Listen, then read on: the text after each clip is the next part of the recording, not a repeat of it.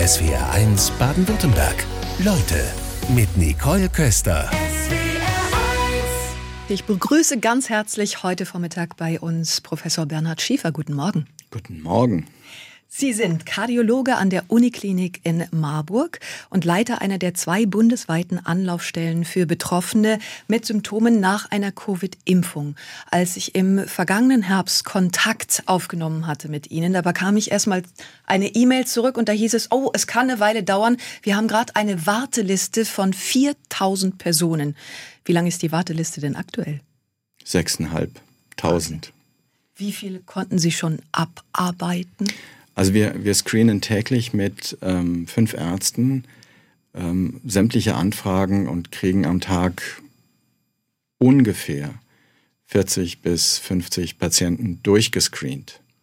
Das heißt, wir haben als erste, ähm, erste Hürde ist der falsche Ausdruck, aber als ersten Filter eingesetzt ähm, ein, ein, ein, ein, ein Callcenter, was diese, ähm, was sich mit den Patienten in Verbindung setzt, was telefoniert, was äh, Daten abfragt, ob es denn tatsächlich im Rahmen der Möglichkeiten ist, dass es sich um ein Long-Covid-Syndrom handeln könnte. Das ist die erste Prämisse, die erfüllt sein muss. Und dann wird gefragt, nach was ist es denn aufgetreten? Eher nach Impfung oder eher nach äh, einer äh, Infektion, wobei wir im Moment sagen müssen, wir haben ein Verhältnis von 10 zu 1 dass wir die sogenannten Long-Covid oder wenn das dann länger dauert, die sogenannte Post-Covid-Symptomatik nach Infektion sehen und äh, in deutlich geringerem Maße die, die Verdachtsfall der ähm, Post-Covid nach einer Impfung. Ja, etwa 10 Prozent sind genau. von Long-Covid betroffen. Und lässt sich das schon sagen? Also wenn Sie sagen, es ist sehr viel geringer bei diesem Post-Vac-Syndrom, welche Zahlen gibt es da? Oh, da Je nachdem, welche Seite Sie im Internet oder in irgendeiner Zeitung aufschlagen, wird äh, intensiv diskutiert. Und da wird im Moment ein richtiger Glaubenskrieg draus gemacht, wie viel es denn gibt. Wir verlassen uns auf das, was seit Jahren etabliert ist und was seit Jahren auch äh, im publiziert ist. Das sind die sogenannten Zulassungsstudien. Und da liegen wir bei einzelnen Symptomen im Rahmen von 0,02 bis 0,03 Prozent. Äh, in Deutschland haben wir ein eindeutiges äh, Underreporting. Das wurde auch äh, in den sogenannten Post-Marketing-Studien, das heißt in den ersten Studien, die die ähm, eine Nachverfolgung von Firmenseite gemacht haben. Underreporting muss ich kurz nachfragen. Bedeutet also, es gab zu wenig, ja. was erfasst wurde. Was man hätte tun können, ähm, was, wenn man eine solch große ähm, Impfkampagne plant, wie das ja äh, europaweit oder weltweit geplant war, ist, ähm, dass man im Prinzip jeden Patienten erfasst, der eine Impfdosis bekommt. Was ist geimpft worden? Welche Badge ist äh, verimpft worden? Um tatsächlich nachzuverfolgen, ob es irgendwo irgendwelche Probleme gibt. Heute vor drei Jahren gab es den ersten Corona-Fall in Deutschland. Bei uns zu Gast Professor Bernhard Schiefer. Sie sind Kardiologe und haben vor einem Jahr eine Ambulanz ins Leben gerufen, die sich um die Menschen kümmert, die nach Impfungen Nebenwirkungen haben und teilweise wirklich ganz große Beschwerden. Eine Frage vorneweg, was sagen Sie? Haben wir die Pandemie jetzt nach drei Jahren überstanden? Schnelle, kurze Antwort? Nein. Das heißt, wir werden weiter damit leben müssen. Wir kommen aus der Pandemie der Infektionen in die Pandemie der Long-Covid-Erkrankten hinein äh, und brauchen dafür eine Antwort. Kurzer historischer Rückblick. Wir haben natürlich nicht einfach so entschl uns entschlossen, diese ähm, Ambulanz zu eröffnen, sondern das war ein sehr langer Prozess, der über, fast über ein Jahr ge gedauert hat. Wir haben die ersten Corona-Erkrankten gesehen, bei uns im Krankenhaus behandelt, teilweise über Intensivstationen, leider auch teilweise äh, liebgewonnene Menschen verloren auf dem Weg bei, mit schwersten Corona-Infektionen, haben die Patienten nach Hause gelassen. Das ist jetzt äh, über 24 Monate her und haben dann festgestellt, die kommen drei, vier Monate später wieder und haben diese ganz komischen Symptome neurologisch, Kopfschmerzen, Brain Fog, diesen Nebel im Kopf, deutliche Einschränkung ihrer kognitiven Leistungsfähigkeit, das sind die einfache Sachen wie, wie Zahlen zusammenzählen oder Bücher lesen oder äh, irgendwelche Merkaufgaben. Und ähm, das vergesellschaftet mit Herzrhythmusstörungen, Herzschwächen, Herzmuskelentzündungen und auch Nervenentzündungen und, und äh, Lähmungserscheinungen. Das war so das, das Komplettpaket, was die Patienten gezeigt haben. Jetzt haben Sie eben davon gesprochen, dass Sie die Patienten screenen. Vielleicht können Sie uns erklären, wie gehen Sie denn, wenn ein Betroffener kommt und sagt, ich habe all diese Symptome. Ich glaube, bei Long-Covid gibt es um die 200 Symptome. Inzwischen ist unglaublich schwierig. Ähm, wie gehen Sie da vor? Wir haben einen digitalen Fragebogen mittlerweile der ähm, haben wir alle anderen auch angefangen, haben uns das zusammengesucht, was wir brauchen, weil es gibt es ja nicht. Es gibt in der Medizingeschichte eine, die ich überblicken kann, eine ähnliche Erkrankung, die genauso auf einmal sich entwickelt hat. Das war Anfang der 80er Jahre HIV. Das war zu Beginn meiner Karriere. Da sind auf einmal auch Menschen krank geworden und es hat viel, viel zu lange gedauert, bis uns klar wurde, dass es sich um eine Virusinfektion handelt. Und hier haben wir jetzt einen klaren Startschuss gehabt. Wir haben gesehen, dass wir hier Patienten bekommen, die anscheinend mit der Virusinfektion nicht zurechtkommen und haben gesagt, okay, die, diese Patienten müssen wir kanalisieren. Und dann suchen sie sich Fragebögen zusammen anhand der Symptome, die diese Patienten haben und versuchen sie zu klassifizieren. Und dann stellen Sie fest, dass diese Klassifizierung vielleicht nicht das repräsentiert, was das eigentliche Problem der Patienten ist. Das ist also eine richtige Detektivarbeit, so wie Sie da vorgehen müssen. Wie stehen Sie zur Covid-Impfung? Haben Sie da Zweifel? Nein, die Covid. Ich werde immer dafür kritisiert, dass ich in diesem Punkt äh, jeden, eines jeden Gespräches sage, nein, ich bin der festen Überzeugung, dass die Covid-Impfung das Beste ist, was uns passieren konnte. Aber wenn wir sie heute machen würden, würden wir sie ganz anders aufziehen. Und ich äh, erinnere da an Schweden, das, das Beispiel Schweden. Äh, ich erinnere an Großbritannien mit dem NHS und den entsprechenden ähm, Registermöglichkeiten. Wir haben da gewisse Chancen verpasst, die man heute wahrscheinlich anders angehen würde. Was wäre der erste Schritt? Was würden Sie anders machen? Das ist eine lange Debatte und da gilt es nicht nur mich zu fragen, sondern viele andere Kollegen, die äh, in, in bestimmten Bereichen, was Demografie, was äh, Vers ähm, äh, Versorgungsorganisationsstrukturen äh, betrifft, was, was künstliche Intelligenz betrifft, viel mehr Ahnung haben, als ich das als, äh, ich sage mal, Hauskardiologe kann. Ähm, wir brauchen eine Registerdarlegung, damit wir wissen können, welcher Patient zu welcher Zeit hat was bekommen, in, welchem, in welcher Bedingung, damit wir das nachvollziehen können. Sie haben nicht zu, zu Unrecht gesagt, dass wir hier eine Detektivarbeit retrospektiv anführen können. Wir wissen heute, zwei Jahre später nicht mehr bei jedem Patienten können wir rekonstruieren, in was für einer Situation er damals seine Impfung bekommen hat. Wie groß ist die Verzweiflung der Menschen, die zu Ihnen in die Spezialambulanz kommen, wenn sie sagen, ich habe nach einer Covid-Impfung Symptome? Die Verzweiflung ist groß. Die meisten äh, Menschen, die sich bei uns vorstellen, in der Mehrzahl junge Frauen, ähm, sind ja aus ihrem so arbeitsreichen und äh, interaktiven Leben auf einen Schlag herausgerissen, ohne dass sie wissen, was das Problem ist. Und äh, die müssen sich in einer neuen Situation, auch mit neuer Versorgungssituation, zurechtfinden. Für viele führt das auch zu einer äh, finanziellen Belastung, die sie nicht mehr stemmen können, mit Existenzängsten. Die, das können wir in dieser Form natürlich alles nicht auffangen, aber was sie bei uns bekommen, ist zuallererst die Aussage, sie sind erkrankt und wir kümmern uns darum, um herauszufinden, was los ist. Viele haben vermutlich auch eine Ärzte-Odyssee hinter sich. Es melden sich viele SW1-Hörerinnen und Hörer aus Villingen, hat Anke beispielsweise geschrieben und ähm, sagt, ich hatte im Mai 22 meine dritte Corona-Impfung. Danach ging es nur noch bergab. Schwere Lungenentzündung im Juni, anschließend Corona und ab da bin ich nicht mehr auf die Beine gekommen. Ich bin 42 Jahre alt, fühle mich an manchen Tagen wie 65. Das Schlimmste sind die Wolken im Kopf und die Vergesslichkeit. Bis jetzt hilft mir nur die Homöopathie etwas. An Sport, wie ich es vorher betrieben habe, Walken und Wandern, ist gar nicht zu denken.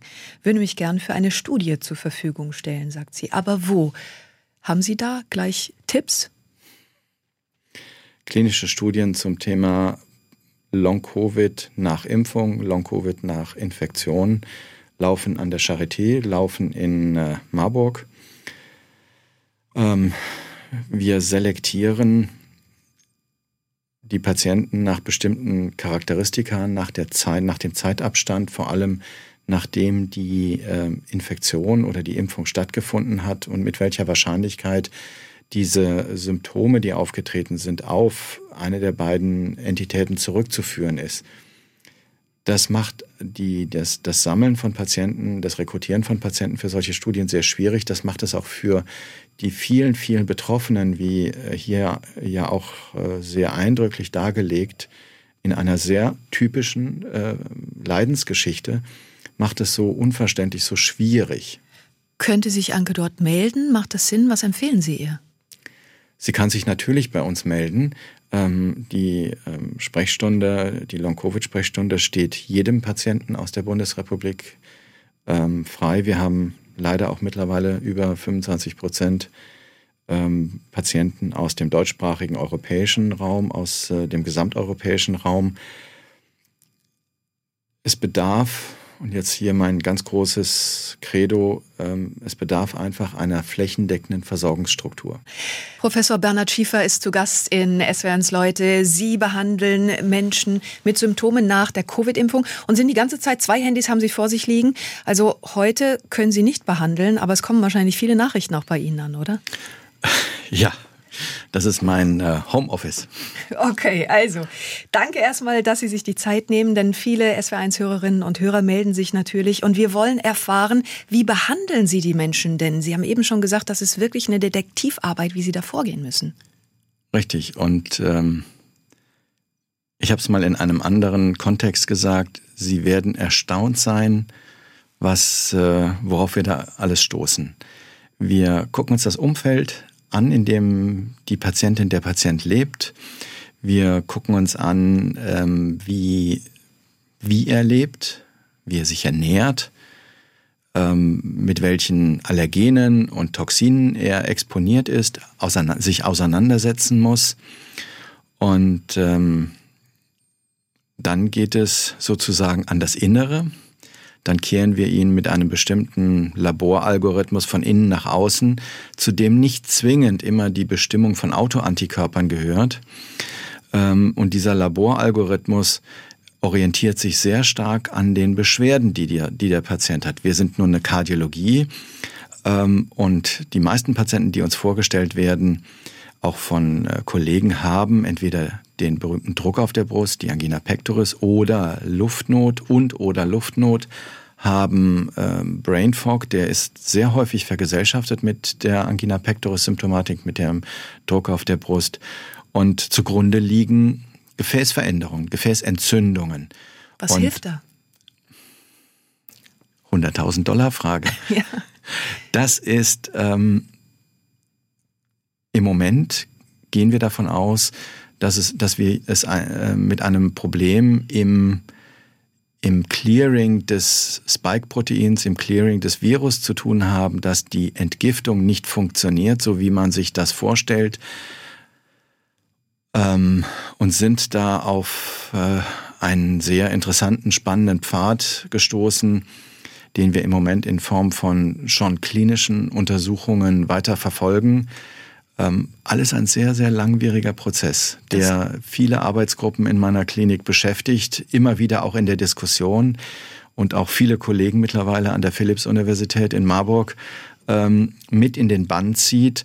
Und ich bin, das möchte ich hier auch mal sagen, den Kollegen, die ja auch noch andere Themenschwerpunkte haben, sehr dankbar, dass sie sich mit dem Thema Long-Covid so auseinandersetzen. Das sind äh, die Betroffenen natürlich auch, die wirklich dringend Hilfe brauchen. Bei uns war Alina Reh zu Gast, deutsche Meisterin über 10.000 Meter.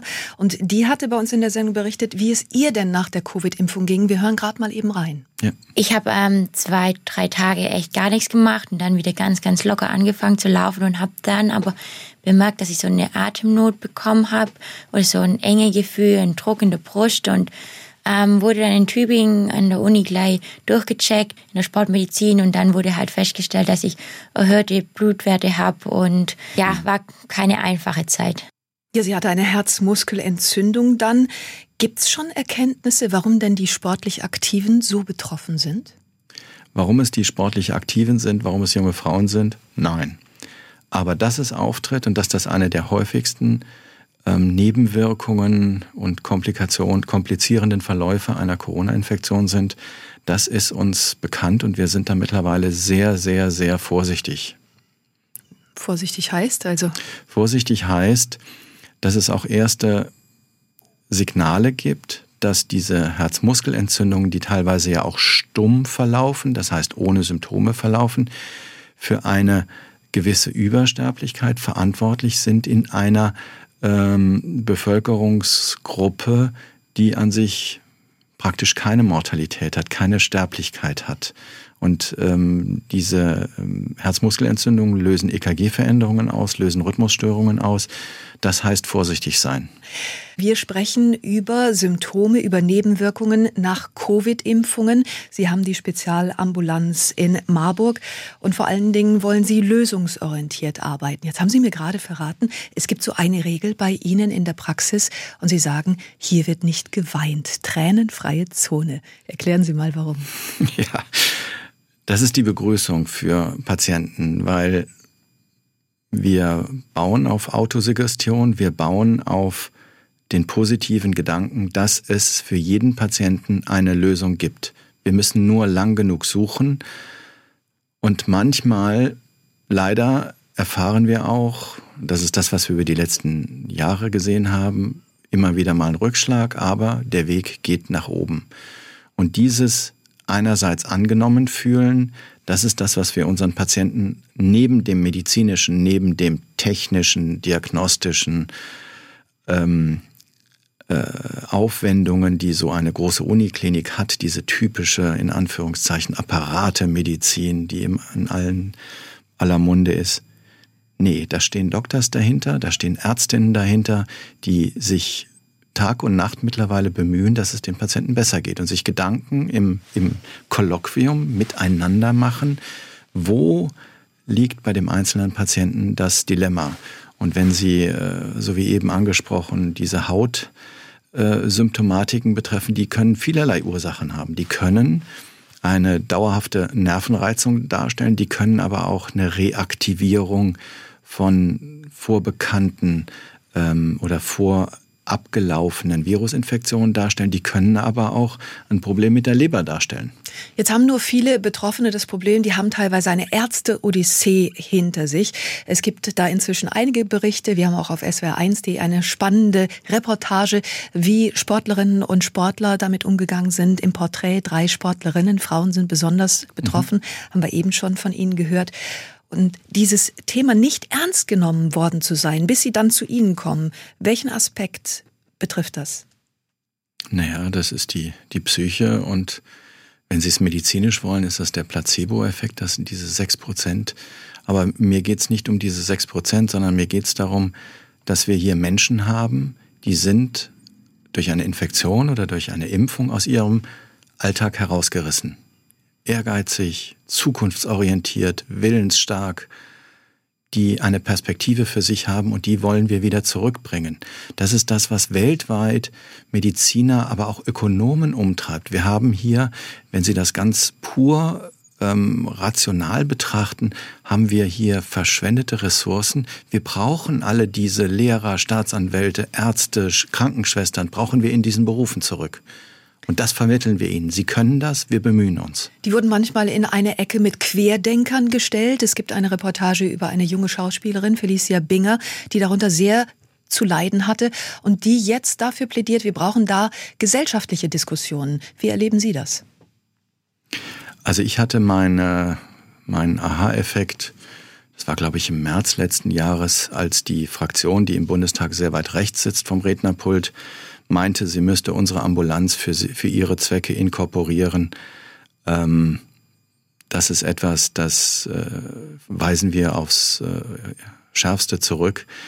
Wir sind Ärzte und wir kümmern uns um unsere Patienten.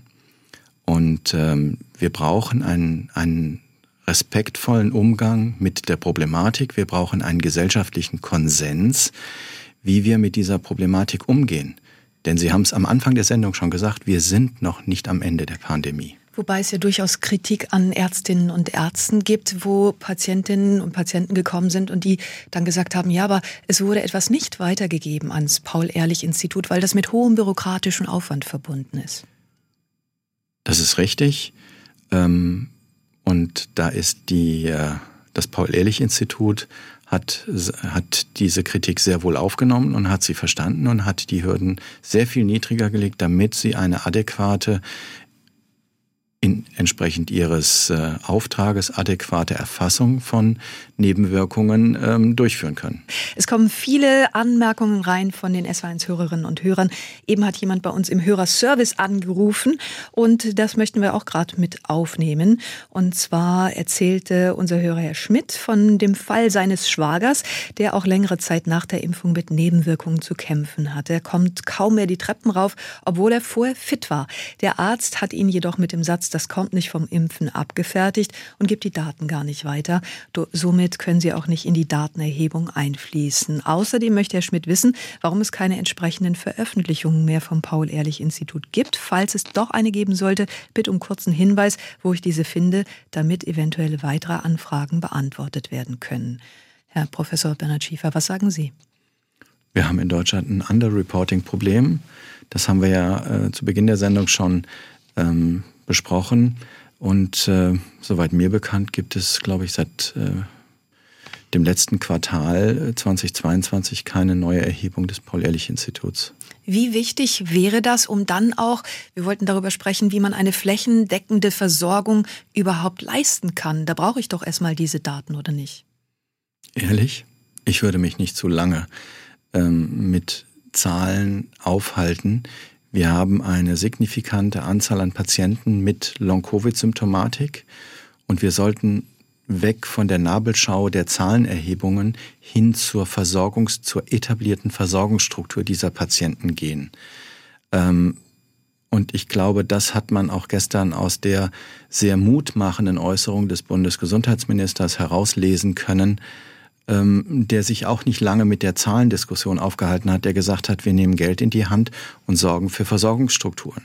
Versorgungsstrukturen, wie wir sie in Hessen dank der durch das Land etablierten Corona-Versorgungsstrukturen ja schon haben. Stellen Sie da denn einen Wandel in der politischen Wahrnehmung fest? Denn man kann ja genauso Karl Lauterbach zitieren, der noch davon sprach, also bei Covid-Impfungen gibt es fast keine Nebenwirkungen. Da muss er sich doch wahrscheinlich korrigieren.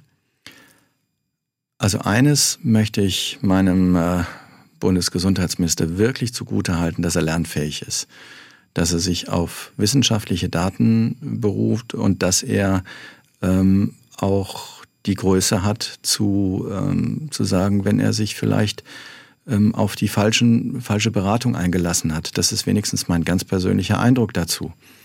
Ähm, ich kann es nur noch mal wiederholen. Wir brauchen jetzt denn die Patienten haben keine Zeit. Nicht die Politik oder die Ärzte haben keine Zeit. Unsere Patienten haben keine Zeit. Sie müssen wieder zurück in ihr altes Leben. Sie fordern das ja schon länger. Welche Reaktionen aus der Politik bekommen Sie? Die sind recht ähm, wohlwollend, wobei ein, ein politischer Prozess ja auch immer ein sehr langer Prozess ist, weil sie verschiedene Partikularinteressen versuchen müssen äh, mit abzudecken.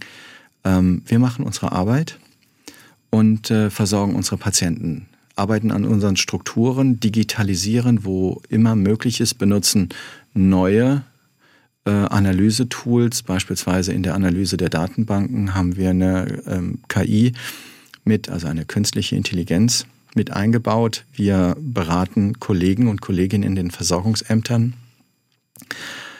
Mehr lässt mein 24-Stunden-Tag auch nicht mehr zu. Wenn ich mich heute bei Ihnen melde und einen Termin bekommen möchte, wann ist es realistisch, dass ich dann mich bei Ihnen vorstellen könnte?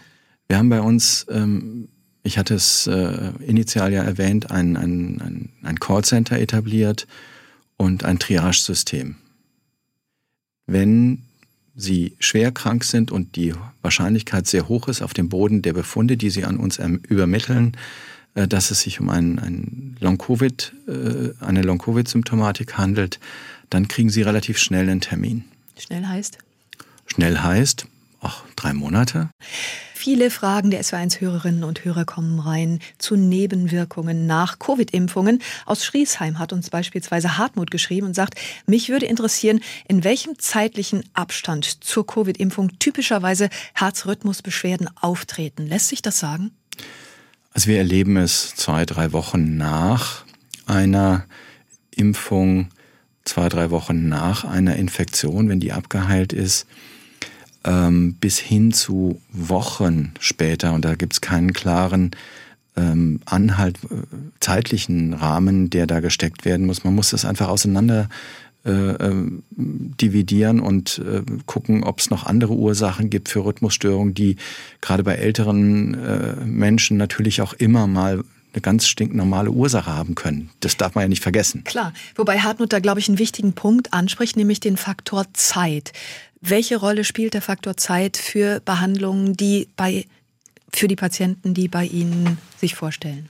Das ist ja eine meiner, meiner äh, Kernaussagen immer wieder gewesen, wenn wir uns um das Thema Long-Covid jedweder Ursache unterhalten. Je früher wir die Chance haben zu intervenieren, sollten wir das auch tun, auch wenn wir vielleicht ähm, nicht immer ganz genau wissen, in welche Richtung die Erkrankung jetzt verläuft. Aber die Erfahrung der letzten ja, zweieinhalbtausend Patienten, die wir, die wir ähm, in, als, als Team gesehen haben, zeigt uns ja, die, der, der Faktor Zeit, je früher, desto besser. Und je früher die Analyse stattfindet und all die Nebenschauplätze, die Co sogenannten Komorbiditäten beseitigt werden, desto besser und schneller der Heilungsprozess. Und das haben wir halt erlebt. Wenn es schnell geht, sind es drei Monate bei Ihnen. Also haben Sie irgendeinen Tipp? Erstmal gehe ich ja zum Hausarzt, zur Hausärztin, wie die damit umgehen könnten?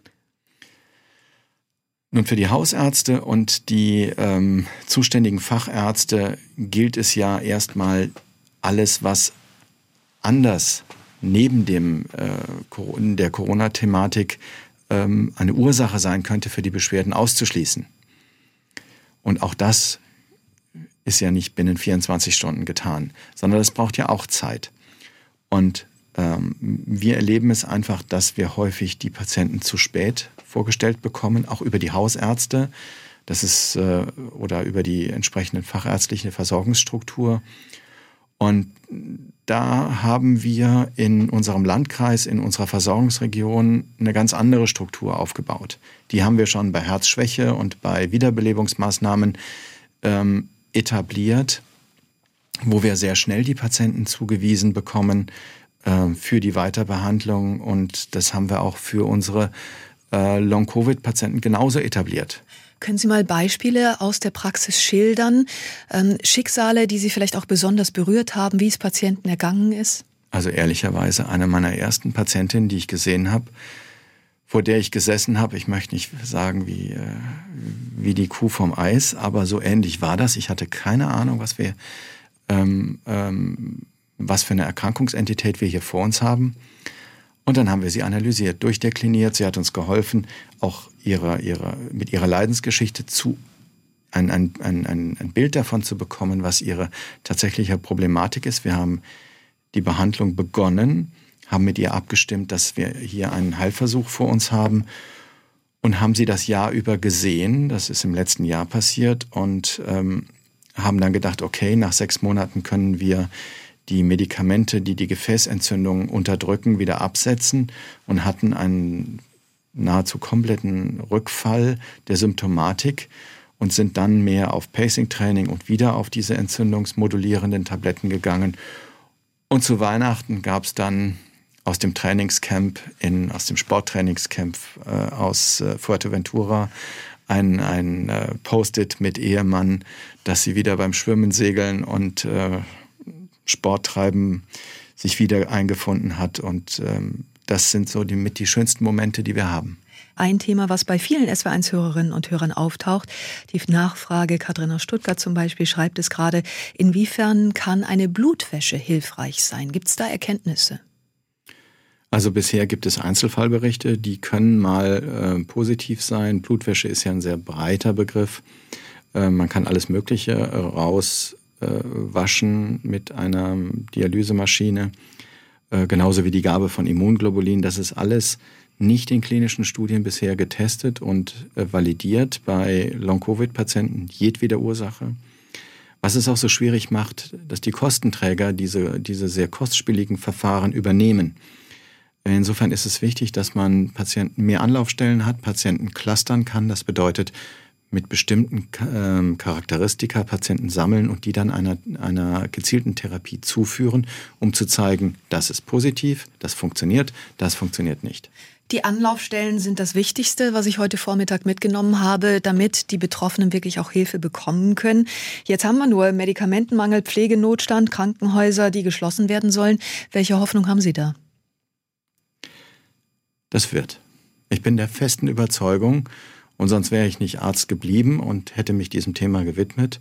Das wird. Und wenn ich manchmal samstags mit meiner Frau da sitze und beim Kaffee ähm, über die neuesten Forschungsergebnisse sinniere oder was mich wieder die Woche über geärgert hat, warum was nicht funktioniert hat, dann endet das Ganze meistens mit es wird. Genauso wie die tränenfreie Zone ähm, werden wir uns weiterhin, egal wie, diesem Thema widmen und ich kann nur an alle Beteiligten appellieren, einen gesellschaftlichen Konsens herzustellen, damit diesen Patienten zeitnah geholfen wird. 58 Prozent der Deutschen fänden es nach einer aktuellen Umfrage gut, wenn der Bundestag eine Kommission zur Aufarbeitung von Fehlentscheidungen während der Pandemie einsetzen würde. Kann das auch zum gesellschaftlichen Konsens beitragen? Was denken Sie?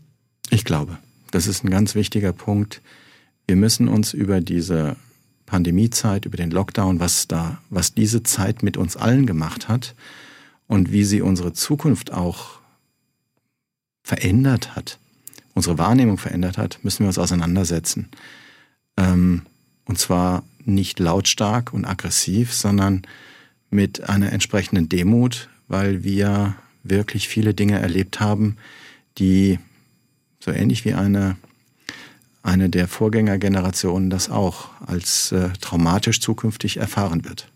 Wie hat denn Covid ganz persönlich Ihr Leben verändert? Mein Leben als Arzt ist ja nicht großartig anders gewesen. Wir waren im Einsatz äh, für die Patienten. Ähm, ich bin äh, gependelt zwischen meinem Heimatort und der Uniklinik Marburg. Wir haben unsere Forschung gemacht. Ähm, wenn ich die Veränderungen anschaue, dann schaue ich mir unsere Kindergeneration an, die, glaube ich, sehr stark unter diesen Weg, unter dem Lockdown gelitten hat denen wir die, den Mut und die, die, die Zuversicht in ihre eigene Zukunft tatsächlich jetzt wieder zurückgeben müssen. Das ist das, was ich meinen Studenten immer wieder mitgebe, das, ich, das ist das, was ich meinen Kindern mitgebe und äh, wo mein Herzblut dran hängt. Dann herzlichen Dank für Ihren Besuch heute Vormittag in Essenz, Leute. Ganz herzlichen Dank. SWR 1 Baden-Württemberg. Leute, wir nehmen uns die Zeit.